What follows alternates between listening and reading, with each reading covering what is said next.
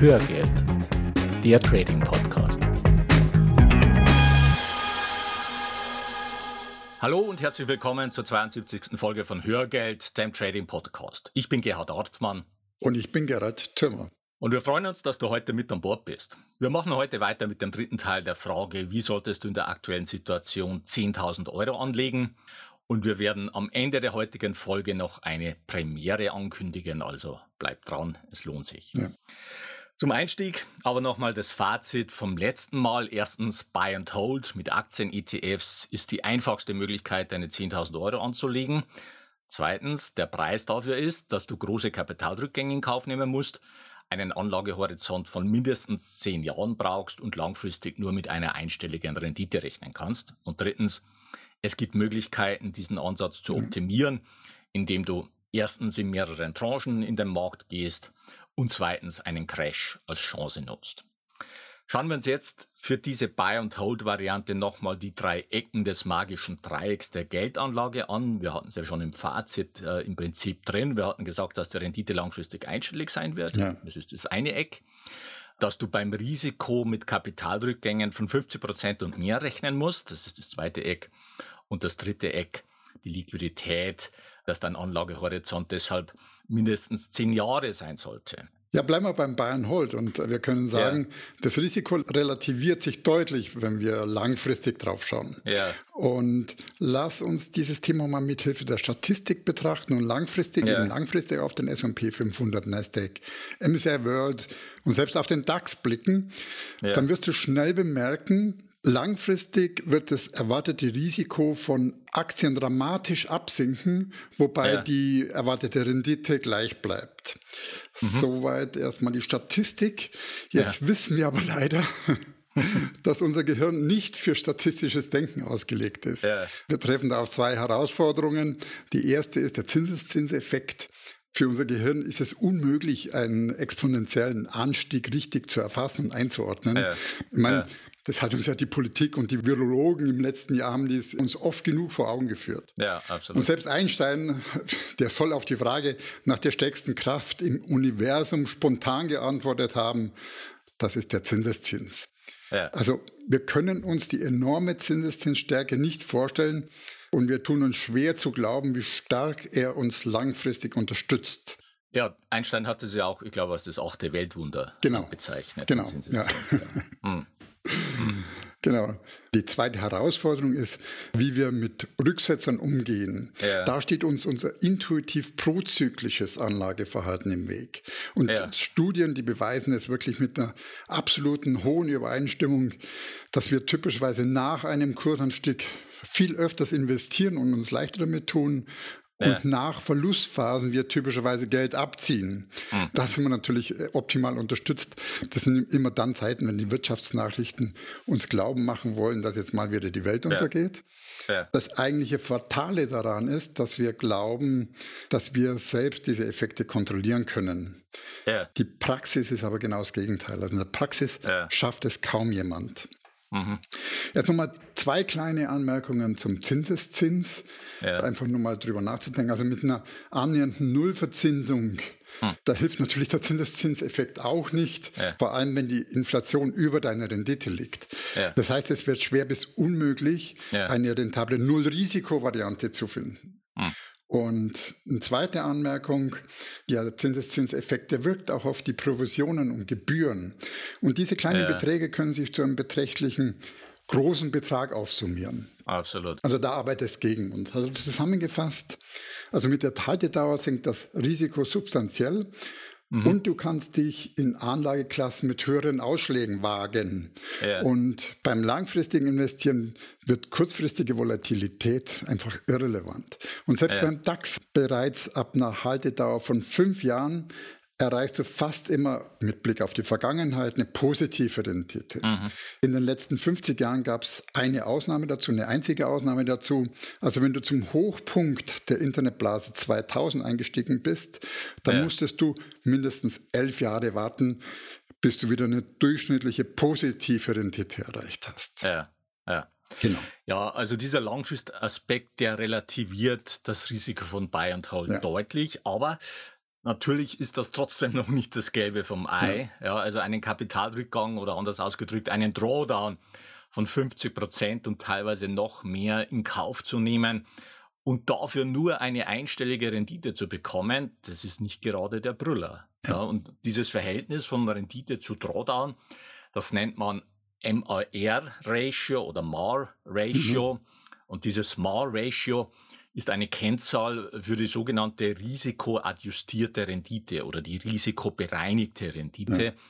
Das heißt, wir setzen dabei die Rendite ins Verhältnis zu dem Risiko, das wir für mhm. diese Rendite eingehen müssen. Und das MAR-Ratio sagt etwas über die Qualität und die Sinnhaftigkeit einer Strategie aus. Nehmen wir an, du magst mit Buy and Hold 9% Rendite, was mhm. ja durchaus so eine gängige Größe ist am Aktienmarkt und dein maximaler Drawdown sind 57 Prozent, ja. wie das bei der Finanzkrise ja. der Fall war beim S&P. Ja. Dann ergibt das ein MAR-Ratio von 9, also 9 Prozent Rendite, geteilt durch maximalen Drawdown, geteilt durch 57 und das mhm. ergibt 0,16. Mhm. Das heißt, deine Rendite wären 16 Prozent des maximalen Drawdowns, der aufgetreten ist. Wie gesagt, das ist nicht berauschend und da stellt sich mhm. natürlich sofort die Frage, wie lässt sich dieses Verhältnis optimieren? Und dazu schauen wir uns jetzt mal fünf mögliche Stellschrauben an. Das MAR-Ratio ist ein Bruch, bestehend aus der Rendite im Zähler und dem Drawdown im Nenner. Und wenn du so einen Bruch im Wert größer machen willst, optimieren willst, dann hast du zwei Möglichkeiten. Du kannst mhm. entweder den Zähler größer machen oder den Nenner kleiner machen. Ja, ja. ja klar, oder beides. Ja, oder beides, das ist natürlich ja. noch besser. Ja. So, und unsere erste Stellschraube für die Optimierung, die zielt auf den Nenner, das heißt auf mhm. den Drawdown. Wir wollen also den Drawdown kleiner machen und das können wir mit Hilfe der Stellschraube Nummer eins der Korrelation. Wir haben das Thema Korrelation schon mal in der Hörgeldfolge 21 behandelt, im Zusammenhang mit der Frage, wie diversifiziere ja. ich richtig. Hör einfach nochmal rein, wenn du das auffrischen willst. Mhm. Also diese Korrelation, die können wir nutzen, indem wir in verschiedene Anlageklassen investieren, die sich möglichst unterschiedlich verhalten. Das heißt, die wenig miteinander korreliert ja. sind. Und schauen wir uns ja. mal an, was passiert, wenn wir nicht mehr nur in Aktien oder in Aktien-ETFs, sondern zusätzlich noch in andere Assetklassen investieren, wie zum Beispiel Online oder Gold und so weiter. Ja, oder auch in Kryptowährungen. Also ja. vielleicht können die sich ja sogar irgendwann mal als eigene Anlageklasse etablieren. Ja. Also wenn du mit dem Gedanken spielst, dich am Kryptomarkt zu beteiligen und es ist ein bisschen so wie Elon Musk machen, also ihm es ein bisschen gleich tun möchtest, dann kannst ja. du das tun. Es ist unsere erste Empfehlung und du solltest dich vor einer Entscheidung auf jeden Fall eingehend mit der Materie befassen. Ich ah. würde auch keinen Investitionsanteil von über 10 Prozent wählen und ja. bedenke, trotz der ganzen aktuellen Euphorie, da bleibt es dann doch eine hochspekulative Anlageklasse, ah. die auch einen Totalverlust nicht völlig ausschließt. Ja. Und wie wir gerade aktuell sehen, da reichen ein paar Tweets ja, ja. um für extreme Kursschwankungen zu sorgen. Ja, momentan ist er wirklich ja. total verrückt. Das ist ja wie zu Trump-Zeiten. Ja. Äh, jeder Tweet irgendwie bewegt die Börse und jetzt haben wir es von Elon Musk. Genau. Ja, natürlich bei Kryptowährungen besteht einfach ein potenzielles Risiko des ja. Totalverlusts und dieses Risiko besteht bei Gold nicht. Das muss man einfach sagen. Gold hat in den vergangenen Krisen seine Rolle als sicherer Hafen immer wieder unter Beweis gestellt, aber die Kryptowährungen, die haben diesen Beweis nicht erbracht, also in keinster Weise. Ja. Ja. Und trotzdem sollte auch dein Goldanteil nicht über 15 Prozent liegen in so einer Aufteilung deines Depots und fallt auch bitte nicht auf die Crash-Propheten herein, die dir den Untergang des Finanzsystems und des Euros prophezeien und dich da in Gold oder in ja. irgendwelche Holzplantagen in Panama drängen wollen oder locken wollen. Gold hatte auch schon eine extrem lange Durchstrecke und zwar ab den 80er Jahren. Es waren insgesamt 28 Jahre in denen Gold da unter Wasser war. Das war ein großer Einbruch und es gab auch davor und danach immer wieder große Einbrüche. Du kriegst auch keine Dividenden ja. für Gold und so weiter. Ja, wir haben auch den Langfristchart mal in die Show Notes gestellt. Schau dir das mal an. Ja. Das heißt, Gold hat eine Stabilisierungsfunktion für dein Depot. Es reduziert ja. dein Risiko, deinen Drawdown, ja, und verkleinert dadurch den Nenner im MAR-Ratio. Aber Gold ist nicht der Renditebringer. Mhm. Jetzt machen wir eine kurze Werbung. Du würdest gerne lange Fahrzeiten, Arbeitswege und unnötige Wartezeiten sinnvoller nutzen, dann ist Blinkist die richtige App für dich. Ja, denn Blinkist ist eine App, mit der du dir die Kernaussagen aus über 3000 Sachbüchern in nur 15 Minuten durchlesen oder super praktisch anhören kannst. Du findest bei Blinkist die neuesten Ratgeber, zeitlose Klassiker und viel diskutierte Bestseller aus mehr als 25 Kategorien, wie zum Beispiel Produktivität, Psychologie, Wissenschaft und persönliche Entwicklung und so weiter. Und am Ende vieler Titel erhältst du Tipps, Tricks und Lifehacks für deinen Alltag und Beruf. So, und jeden Monat kommen bei Blinkist etwa 40 Titel hinzu. Nur 15 Minuten pro Titel ja. zum Lesen oder zum Anhören. Und wenn du tiefer in ein Thema einsteigen willst, Blinkist bietet jetzt auch Hörbücher in voller Länge. Und im Moment gibt es eine Aktion exklusiv für dich als Hörer von Hörgeld. Auf blinkist.de slash Trading Podcast erhältst du 25% Rabatt auf das Jahresabo Blinkist Premium. Ja. Ich buchstabiere Blinkist nochmal B-L-I-N-K-I-S-T. Nochmal der Link blinkist.de slash Trading Podcast. Und das Beste daran, mhm. du kannst dort alles erstmal ausgiebig sieben Tage lang kostenlos testen. Sichere dir jetzt 25% Rabatt unter blinkist.de slash Trading Podcast. Den Link findest du auch in den Show Notes. Ende der Werbung. Wir sind bei der Stellschraube Korrelation und bei den weiteren Anlageklassen, die du noch dazu nehmen kannst. Und auch ja. Fremdwährungen sind eine eigene Anlageklasse. Ja. Und hier solltest du genau wissen, was du tust. Also der Forex-Markt, ja. der ist extrem komplex und wir hatten dazu ja schon einige Hörgeldfolgen.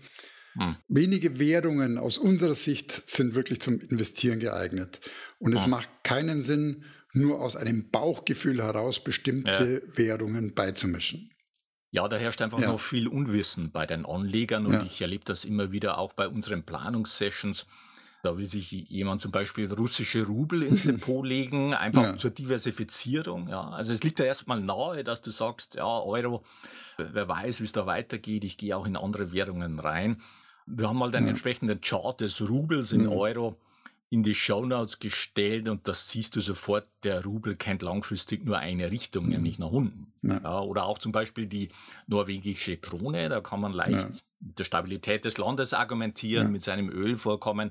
Die Norweger, die haben auch einen großen Ölstaatsfonds, der sehr erfolgreich ist. Aber der Chart der norwegischen Krone gegenüber dem Euro, der sieht einfach nicht gut aus. Ja. Seit neun Jahren geht es da im Wesentlichen nach unten. Mhm. Und wenn du dir solche Währungen ins Depot legst, dann bedeutet das entsprechende Verluste für dich. Ja, ja. Das Thema ist natürlich schon, es gibt einige Euroskeptiker unter uns. Ja. Und wenn das auch ein Thema für dich ist, dann erscheint dir vielleicht eine Anlage in Fremdwährungen einen attraktiven Schutz für dein Geld zu bieten. Ja. Aber du solltest bedenken, dass es keine Bestandsgarantie für den Fall eines Schuldenschnitts gibt. Ja, und auch die gesetzliche Einlagensicherung, ja. die beschränkt sich erstmal nur auf Währungen des ja. Euroraums. Ja, das war mir auch, auch erstmal gar nicht so klar. Das hast du jetzt nochmal äh, mit reingebracht. Hm. Also du solltest dich wirklich intensiv mit dem Währungsmarkt auseinandergesetzt haben, bevor du hm. über ein Investment zur Diversifikation deiner Anlagen nachdenkst. Also ja. wir merken einfach, Halbwissen ist hier weit verbreitet und Bauchentscheidungen führen in diesem Markt sehr leicht zu Fehlinvestitionen. Naja, absolut. Ja, wir sind bei der Stellschraube Korrelation ja. und die Strategie Null zum Beispiel, die wir in unserer Ausbildung systematischer Vermögensaufbau mit Trendfolge zeigen, die basiert genau auf diesem Prinzip der Korrelation. Das heißt, sie investiert in unterschiedliche ETFs, die unterschiedliche Anlageklassen darstellen und entscheidend dabei ist die prozentuale Aufteilung auf die verschiedenen Anlageklassen. Äh, grob kann man sagen, je höher der Aktienanteil, umso höher ist das Risiko und ja. umso höher ist aber auch das Renditepotenzial. Strategie Null hat in den letzten 42 Jahren eine Rendite von 9,5 Prozent gebracht auf Dollarbasis. Mhm. Bei einem maximalen Drawdown von 13 Prozent. Das ergibt ein MAR-Ratio von 9,5 geteilt durch 13 ist gleich 0,73. Ja. Im Vergleich zu 0,16 beim reinen Buy and Hold in Aktien. Das heißt, das Rendite-Risiko-Verhältnis von Strategie 0 ist 4,6 mal besser mhm. als das Rendite-Risiko-Verhältnis von Buy and Hold mit einem mhm. reinen Aktien-ETF. Und das ist schon mal ein Wort. Ja. Mhm, kann man sagen. Und in der Regel wird dich diese Erweiterung auf verschiedene Anlageklassen langfristig ein bisschen Rendite kosten. Mhm. Du wirst aber im Gegenzug dein Risiko drastisch reduzieren können und damit ein deutlich besseres Rendite-Risiko-Verhältnis bekommen als beim reinen Buy and Hold mit Aktien-ETFs. Ja. Und eine weitere angenehme Konsequenz daraus ist, dass sich damit der Mindestanlagehorizont deutlich ja. reduziert. Also der längste Drawdown, den Strategie Null in den letzten 42 Jahren hatte, waren ein Jahr und neun Monate. Mhm.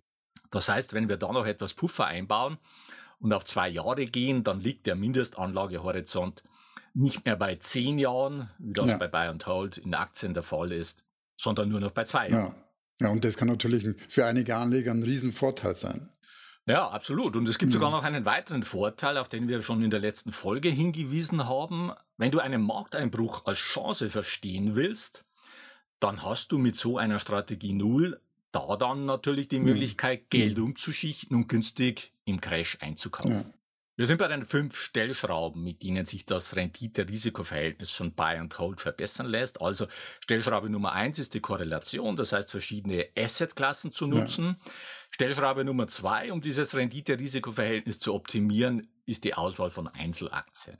Ja, Einzelaktien, mhm. die können einfach ein Vielfaches der Rendite des breiten Indexes machen. Ja. Und wenn du eine bestimmte Kategorie von Aktien auswählst, dann bekommst du diese hohe Rendite sogar mit einem deutlich reduzierten Risiko gegenüber herkömmlichen Aktien. Ja, und wir haben uns ja hier schon mehrfach geoutet. Wir sind ja. Trendfolger und wir ja. nutzen einen Scanner, mit dem wir systematisch Trendfolgeaktien auswählen, hm. die uns eben dann die hohen Renditen liefern und gleichzeitig ein geringes Risiko bescheren. Ja, das ist tatsächlich ein Paradoxon an der ja, Börse. Ja. Ich meine, normalerweise würde man ja erwarten, dass man für eine höhere Rendite auch ein höheres Risiko in Kauf nehmen muss. Aber bei dieser speziellen Kategorie von Aktien ist genau das Gegenteil der Fall. Ja. Das heißt, die liefern eine deutlich höhere Rendite bei deutlich reduziertem Risiko. Jetzt schauen wir uns mal konkrete Zahlen an. Also unsere Top 10 äh, Trendfolgeaktien, die haben in den letzten zehn Jahren im Schnitt gut 37 Prozent pro Jahr gemacht. Aus 10.000 Euro sind damit mittlerweile 234.000 Euro geworden.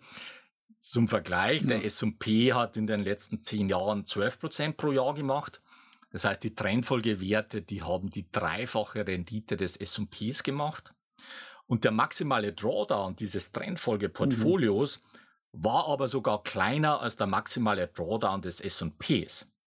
Und wenn wir mal das MAR-Ratio vergleichen, dann kommen wir da beim S&P auf 0,35 ja. in den letzten zehn Jahren und beim Trendfolgeportfolio ja. auf 1,32, also das fast Vierfache. Ja, ja super.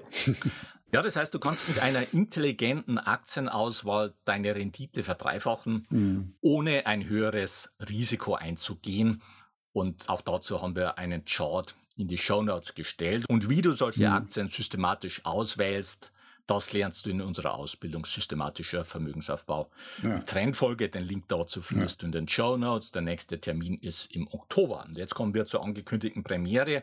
Wir bieten neben der Aktien- und der Optionenausbildung nun noch eine dritte Ausbildung an, gehebelte Gewinne mit Momentumstrategien. Da geht es darum, mit Hilfe von speziellen Momentumscannern Aktien zu finden, die vor einer Kursexplosion stehen und mehrere hundert Prozent in wenigen Monaten machen können. Die Ausbildung ist für alle, die die Aktienausbildung schon absolviert haben.